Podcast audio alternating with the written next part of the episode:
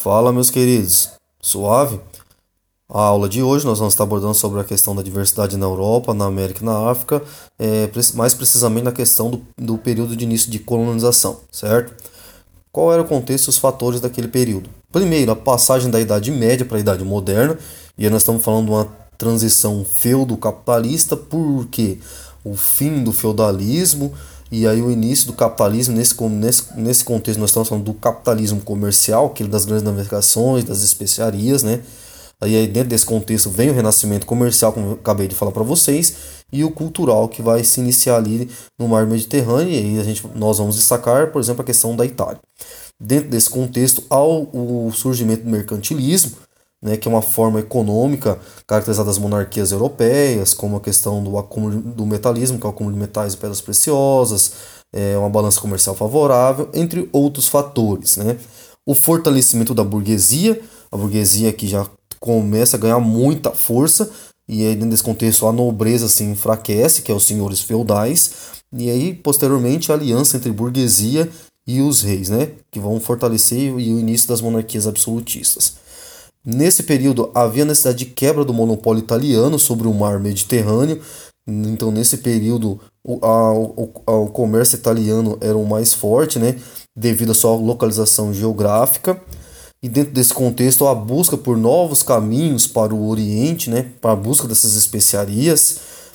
E a apostila vai estar abordando sobre essa questão do descobrimento da América, se ela, é, se ela foi casual ou foi intencional, e já vou estar abordando um pouco mais sobre isso.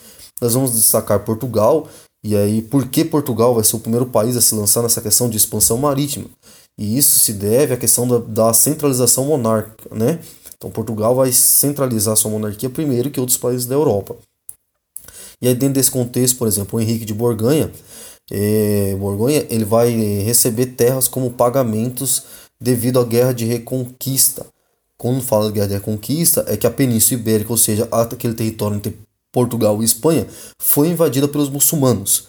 E aí essa guerra de reconquista, é, o que, que vai acontecer? Então, tanto portugueses como os espanhóis vão buscar reconquistar aquele território que estava sobre mão do quê? Sobre mão dos muçulmanos. Henrique de Borgonha ajuda nessa reconquista, tanto que ela ganha essas, essas terras como forma de pagamento, e ali é fundado o condado portucalense, precisamente o Reino de Leão.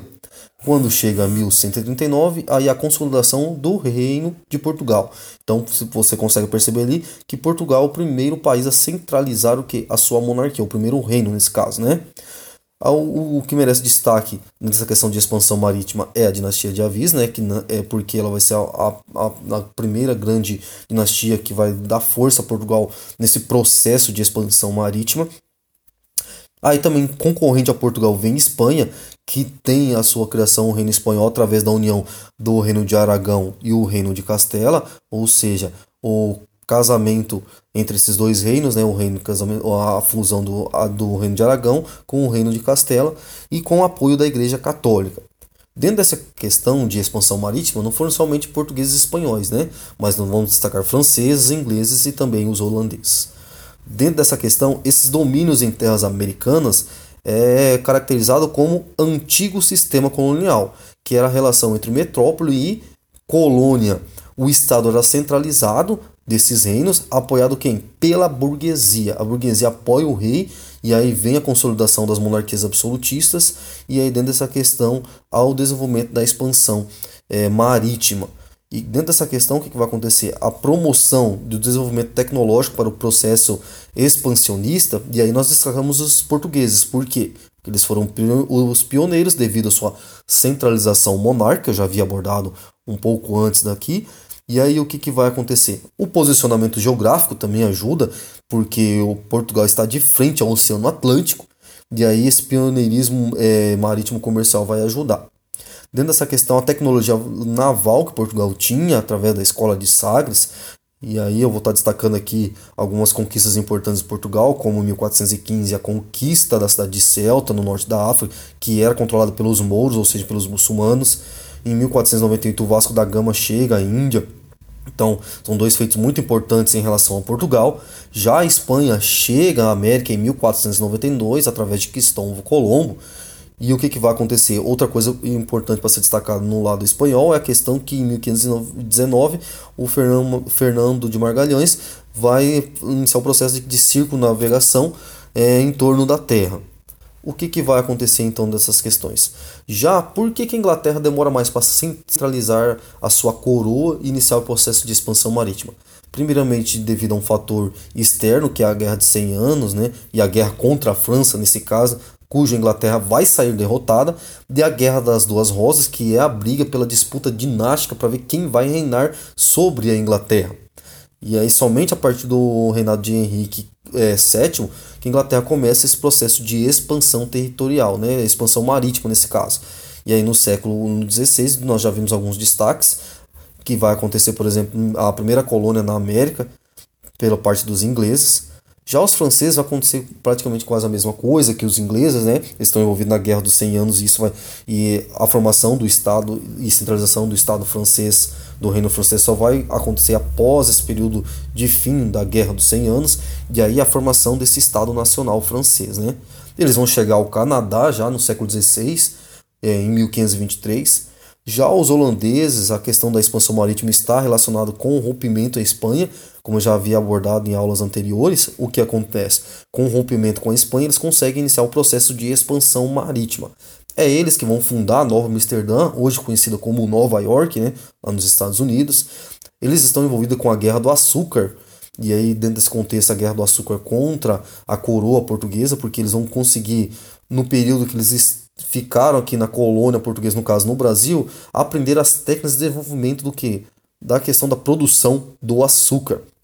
Primeiramente lá, tanto que eles vão atacar a região do Recife, né? E aí eles vão ter acesso a essa produção do açúcar. A criação deles da Companhia das Índias Ocidentais, e dentro desse contexto ali que eles vão dominar e saber fazer o que? A produção do açúcar e posteriormente vão concorrer com Portugal na questão do comércio do açúcar. Nós vamos também abordar a questão da América indígena, e aí nós vamos estar falando, por exemplo, da questão dos maias, que vão se estabelecer na península do Yucatán, e os maias vão formar cidades, estados, e aí eles não têm, por exemplo, o Império Inca, igual o Império Inca ou o Império Azteca, né?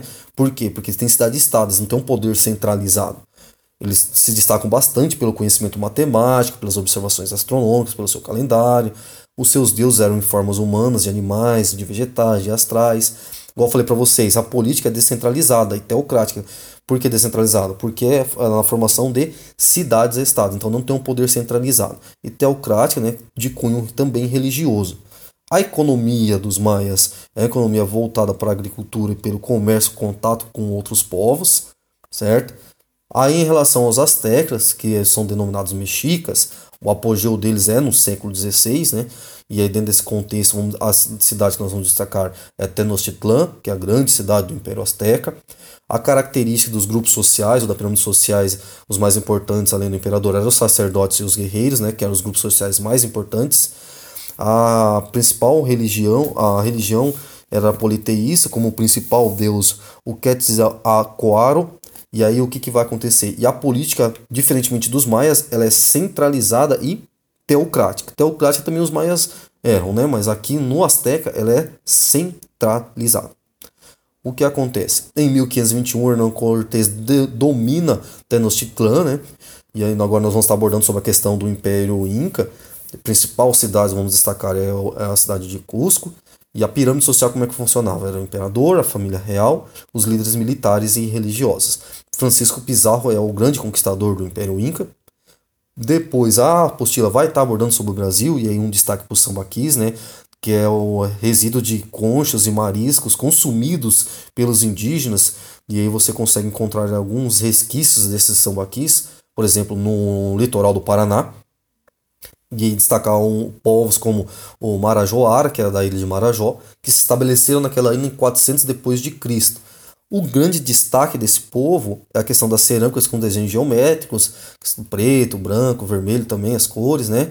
O indício de diferenciação social, então havia uma classe social e a divisão dessas classes sociais né, nesse povo da Ilha do Marajós. Outro destaque também é em Santarém, e nós vamos estar abordando a questão que eles vão estar se estabelecendo no século é, ao século XVI, nos rios Tapajós e Curuanã, E aí o que acontece? Eram grandes aldeias com cerca de 10 mil habitantes. É destacável também a questão da cerâmica com as representações humanas ou de animais. Outra coisa que a apostila aborda é a questão da África, que na África, naquele período, também tinha um desenvolvimento de aldeias, de estados, de reinos, de grupos nômades, de grupos seminômades. E aí, um, um, um império para se destacar é o Império de Kush, que está na região do Alto Nilo, hoje a região do Sudão. Eles tiveram contato com o Egito e eles também tiveram uma, uma grande influência do Império Egito. De 750 a 660 a.C., o Império Kush né, ele dominou parte daquilo que era o Egito. O Império de Ashum, que é do norte da Etiópia, seu apogeu é a partir do século I, e aí posteriormente ah, vão estar falando do reino de Gana, que vem do Império de Mali, governado pelos muçulmanos, pela forte presença muçulmana ali. Eram cidades e estados, de, depois nós vamos estar destacando a questão das cidades e estados de Yorubás, que é a região do Guiné, que onde predominava o que? A coletividade. Isso é um destaque bastante importante. Né? Dentro desse contexto da África, podemos estar abordando a questão dos traficantes europeus de escravos, e aí os europeus vão dominar, é, vai, vai dominar os povos do litoral. Os europeus vão se aproveitar das rivalidades tribais dos africanos para fazerem alianças e assim é, é, pegarem, conquistarem esses povos e posteriormente levá-los à escravidão para a África, né? E a questão do escravo era fundamental na economia do Atlântico, da, da economia atlântica, né? Do Oceano Atlântico, tanto que no século XVI há uma, que, uma grande diáspora, ou seja, grande quantidade de africanos que vão se tornar escravos, vão sair da África e partindo em direção à América. E um destaque bastante importante também em relação à África era sua religião politeísta.